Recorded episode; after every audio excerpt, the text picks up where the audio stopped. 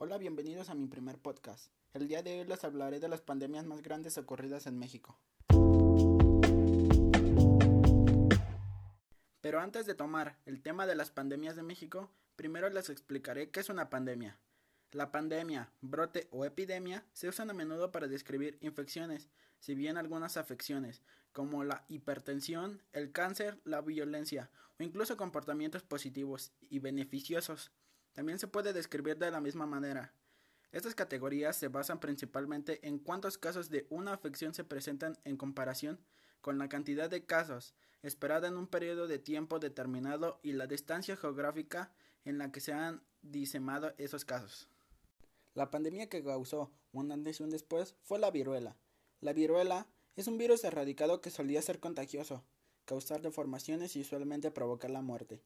En 1980 se erradicó la viruela de origen natural en todo el mundo, además de los síntomas similares a los de la gripe. Los pacientes pueden presentar un sarpullido que primero aparece en el rostro, las manos y los antebrazos, y luego se extiende al tronco. No hay un tratamiento ni una cura para la viruela. Una vacuna puede evitar la infección. Sin embargo, el riesgo de padecer efectos secundarios a causa de la vacuna es demasiado alto como para justificar la vacunación de rutina de las personas que tienen bajas probabilidades de estar expuestas al virus.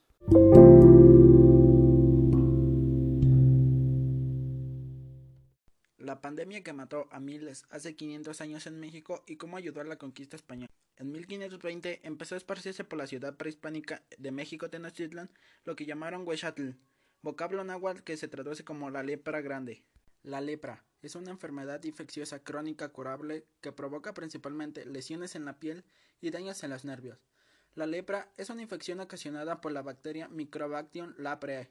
Afecta principalmente a la piel, los ojos, la nariz y los nervios periféricos.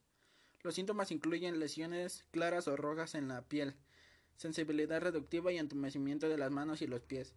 La lepra puede curarse en un plazo entre 6 y 12 meses con un tratamiento compuesto por varios fármacos el tratamiento temprano evita la incapacidad. La pandemia de gripe de 1918, también conocida como gripe española, fue una pandemia causada por un brote de virus de la gripe tipo A.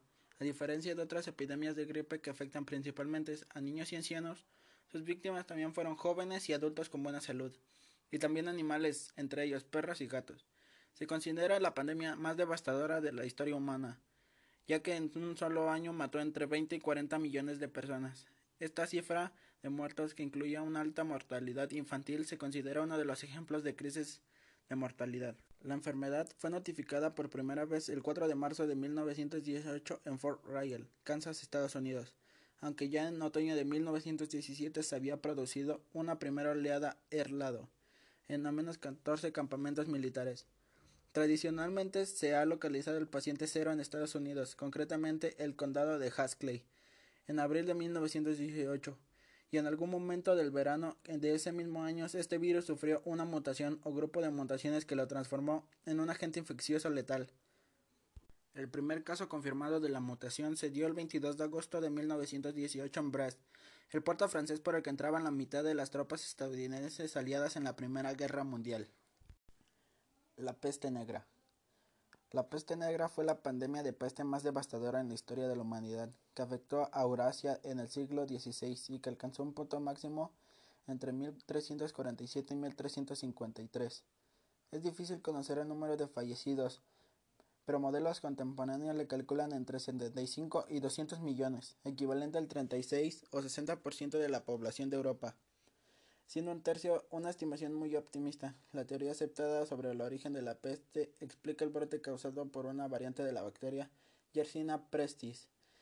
Es común que la palabra peste se utilice como sinónimo de muerte negra, aun cuando aquella derivada del latín pestis, es decir, enfermedad o epidemia, y no del agente patógeno. Los síntomas de la peste negra aparecen a las pocas horas de la infección y pueden incluir tos con sangre en la expectoración, falta de aliento, náuseas y vómitos.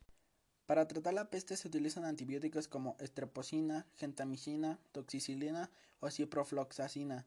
Generalmente también se necesita oxígeno, líquidos intravenosos y asistencia respiratoria. Las personas con peste neumónica deben mantenerse apartadas de cuidadores y otros pacientes. La influenza. La influenza es una infección viral común que puede ser mortal, especialmente en grupos de alto riesgo. La gripe afecta los pulmones, la nariz y la garganta. Los niños pequeños, los adultos de edad avanzada, las mujeres embarazadas y las personas con enfermedades crónicas o un sistema inmunológico débil corren mayor riesgo.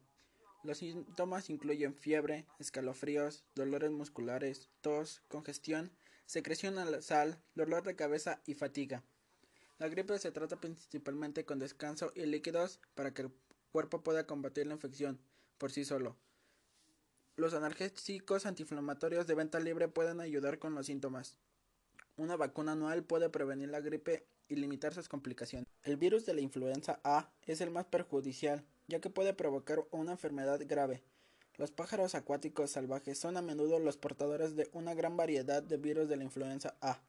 En ocasiones estos virus se transmiten de las aves a los humanos y pueden causar brotes devastadores. El tiempo de la exposición de una persona al virus de la influenza hasta el comienzo de los síntomas es de aproximadamente dos días, pero puede oscilar entre 1 a 4 días. Los signos de síntomas y de la enfermedad sin complicaciones por lo general desaparecen después de 3 a 7 días, en la mayoría de los casos, aunque la tos y la sensación de malestar pueden permanecer durante dos semanas, especialmente en las personas mayores y aquellas con enfermedades pulmonares crónicas. La pandemia del SIDA es consecuencia de la difusión del virus inmunodeficiencia humana VIH alrededor del mundo. La presencia del virus está documentada en la mayor parte de los países del planeta pero las tasas de prevalencia varían de país en país. Se desconoce cuál es el número total de personas afectadas por la pandemia, pues la mayor parte de los portadores del virus suele desconocer su situación hasta que se presentan algunas enfermedades oportunistas. Desde 1981, cuando fueron identificadas algunas manifestaciones del cuadro conocido actualmente como síndrome de inmunodeficiencia adquirida, SIDA, y se estableció el inicio de la pandemia. Se estima que han muerto 32.7 millones de personas a causa de enfermedades relacionadas con el SIDA, al cierre del 2019 según cifras UNAIDS. El coronavirus. La enfermedad por coronavirus COVID-19 es una enfermedad infecciosa causada por un coronavirus recientemente descubierto.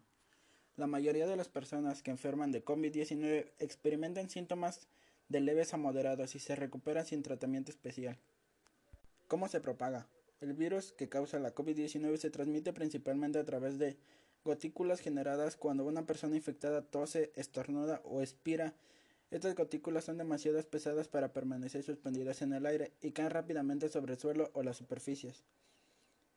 Puede infectarse al inhalar el virus si está cerca de una persona con COVID-19 o si tras tocar una superficie contaminada se toca los ojos, la nariz o la boca. En el Estado de México los casos son de 2.14 millones y se han recuperado 1.69 millones. El número de muertes es 192 mil. En la Ciudad de México son 223 mil personas. Personas recuperadas 100 mil. Muertes 29 mil 798.